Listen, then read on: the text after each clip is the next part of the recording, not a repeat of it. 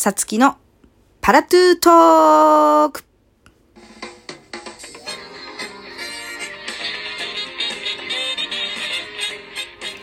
はい、始まりました。皆さんいかがお過ごしでしょうか、えー今日は6月の24日月曜日41回目の配信でございます。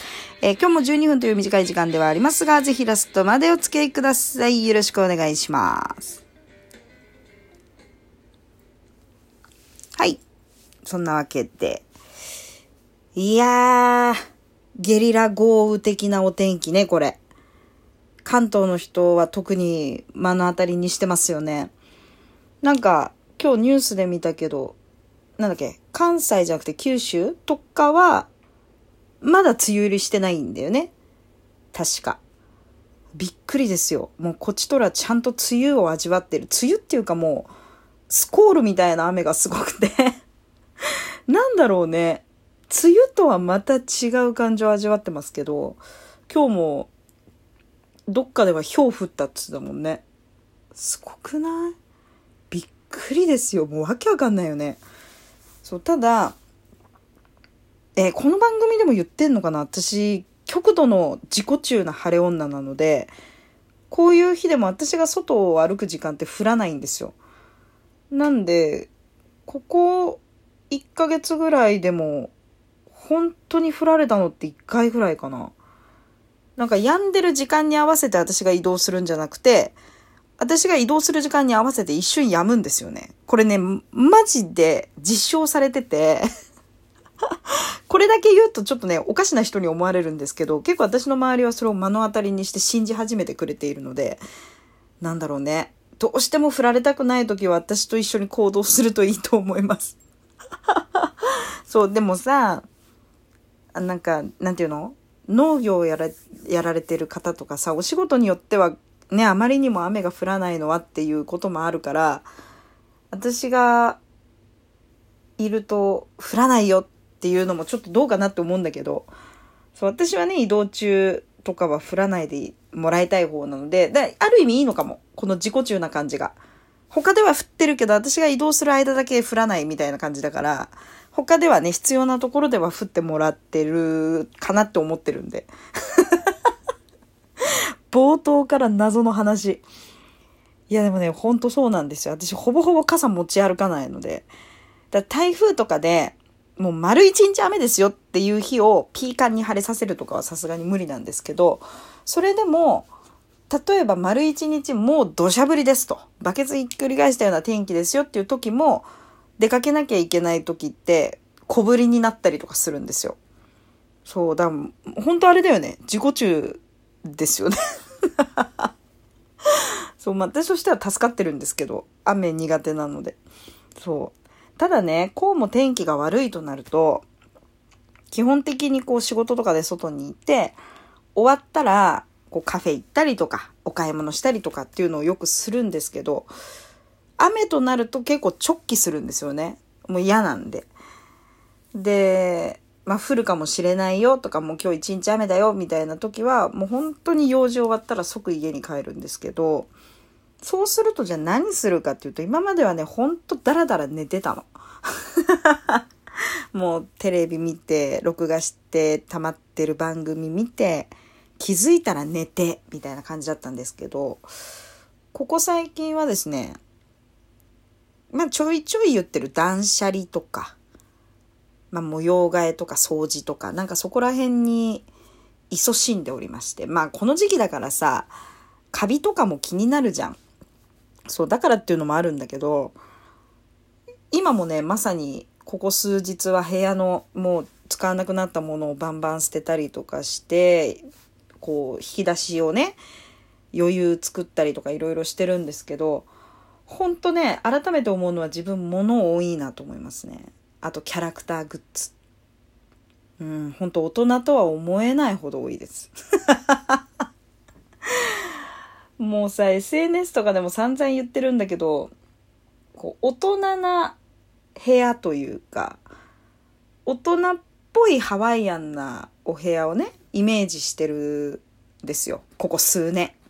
でも全然近づかない。その理由の一つはミニオンなんだけど、基本的に部屋が黄色いんですよね。うーん、まあ自分のせいだよね。そう、でも、それでもね、ちょこちょこ片付けたりとか、こう、なんていうの、設置の仕方を考えたりとかして、いろいろやってるんですよ。うん。でももっとだな。もっとなんか変えたいなと思って試行錯誤してるんですけどね。うーん、なんだろう、どうしたらいいの？まあ、分かってんのよ。キャラクターものやめたらいいって。でも好きなんだよね。ほんとどうしようもないと思うんですけどね。なんか人呼んでこの部屋入ったらどう思うんだろうと思う。大人の部屋とは思えない。そう、でも頑張ってます。いい感じのところ、ブロックブロックだけね、なんかたまにアップしたりしてるんですけど、写真で。うん、基本写ってないところはミニオンがいっぱいいると思ってもらえればいいかな。ほんと。でもこの時期だからこそね、皆さんおすすめします。いや、みんなやってんのかな？掃除。なんかね、気づかないところに、は、こんなに埃溜まってたみたいなのがたまにあるんで、別に広い家じゃないのに。うん。なんかたまに気合い入れてやるといいですね。で、友達が言うに、私結構無理してさ、もう掃除ってなったら全部やろうとしちゃうの。だから終わらないんだけど、こう毎日一箇所とか決めてちょこちょこやっていくっていうのが本来いいみたいですね。今日はここ、今日はここっていう風にやっていくと、まあ、バカでかい家だとね、あの、間に合わないと思うよ、それじゃ。他、もう全部終わった頃には一番最初のスタート地点、埃まみれみたいになっちゃうからあれだけど、そうでもない。普通、普通のお家は、その一日一箇所みたいな感じでやっていくととてもなんか綺麗な状態がキープされるみたいなんでやってみてください。うん。私はね、いつも、あ、そうしようって思ってはいるものの、なんかやっぱ性格的に掃除ってなったら全部やりたくなっちゃうから、多分効率悪いんだよね。うん、なんか掃除の達人みたいなのに一回レクチャー受けたいもん。こうしたらいいよって。まあ多分一回ぬいぐるみとか捨てたらいいよって言われるんだろうけど そう。まあまあまあ、綺麗な部屋をキープできるように。どうしてもね、こう忙しい時と、こう部屋の汚さみたいなのがね、連動しちゃうんですよね。だなんか本番が続いたりとかっていう時は本当に空き巣入られたみたいになったりするんで、そうはならないように今心がけてます。うん。頑張る。何の話？そう。ね、まあ、あとあれですね。いろいろ、まあ芸能界でもいろんなニュースが出て、今日なんかタイムリーにね、吉本のタレント11名が謹慎処分っていうニュースもバンと出ましたけど、うーん、なんだろうなぁまあ、私的にはいろいろ思う部分もあって、で、別にそれは擁護するわけじゃないんですけど、えっ、ー、と、近婚の西野さんもニュースが出た当初、ちょっと言ってたんですけど、闇営業っていうワードが一人歩きしていて、なんか闇営業が悪いみたいなのが SNS で出たんですけど、そうじゃなくて、要は、まあ反社会的組織とつながっていますよと。なんかそういうところが問題かなと私も思っていて。で、なんだろうね。バレる嘘をなんで最初についちゃうんだろうなって私は思うわけ。だから例えば、今回のことであれば、受け取ってませんと、お金を。あそこがね、一番ダサいなって思っちゃうところなの。どう考えたってもらってんだから なんかこうね、ニュースが出た時に、本当に、えっ、ー、と、そういう組織のパーティーとは知らずに参加したと。あそれはね、嘘じゃない人もいると思うんです。実際話振られて、まあね、やっぱマージン抜かれずにお金をもらえるって、飛びつくワードがね、いっぱいあると思うんですよ。まあそれを引き受ける、引き受けないは本人の意識だったりとか、良心の部分だったりすると思うんだけど、でもそれが、それこそ西野さんが言ってたみたいに別に反社会組織とかじゃなくて、まあ普通の営業とかで、要はね、事務所を通したら30%とか50%、60%抜かれるところを、まあダイレクトに自分に入ってくる。ちょっと参加してくれないって言われた時に、揺らぐっていうのは、うん、私はあり得ると思うんですよね。めっちゃくちゃなんかネット上で大批判みたいなさ、してる人だって実際じゃあその現場行ったらどうよって思うわけ、私は。行く行かないは別としてだよ。そう。だけど、本当に、ああいうニュースが出て、しかもさ、詐欺グループのパーティーだったみたいじゃんで、そうなった時に、もうそのニュースも出て、事実も出てる時に、いやもう参加しました。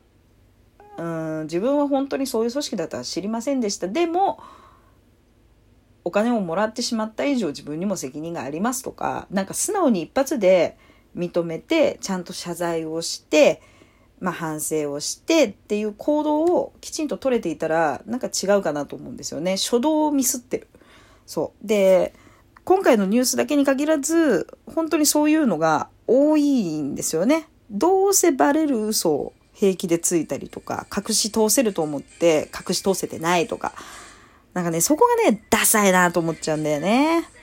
うん、多分これからまだまだ広がると思うんですよ。今回は一つのパーティーというか一つの組織で話題になったので、こうこぞってそこに参加した人たちが一網打尽にだったけど、正直まだまだ全然あることだと思うので、なんかそういった時にみんなダサいことしないでほしいなと思いますね。やっぱり名も売れてるし顔も売れてるわけだから。あなんかかっこよくいてほしい、潔くいてほしいなと今日は思いました。そう。なんかニュースが出た時に、どう思いますっていう意見をたまたまスタジオなんかでも聞かれたので、ちょっとね、最後にこんな話題をして、タイムリーな話をしてみましたが、皆さんはいかが思ったでしょうかうん。そんなわけで、また次回お会いしましょう。じゃあねー。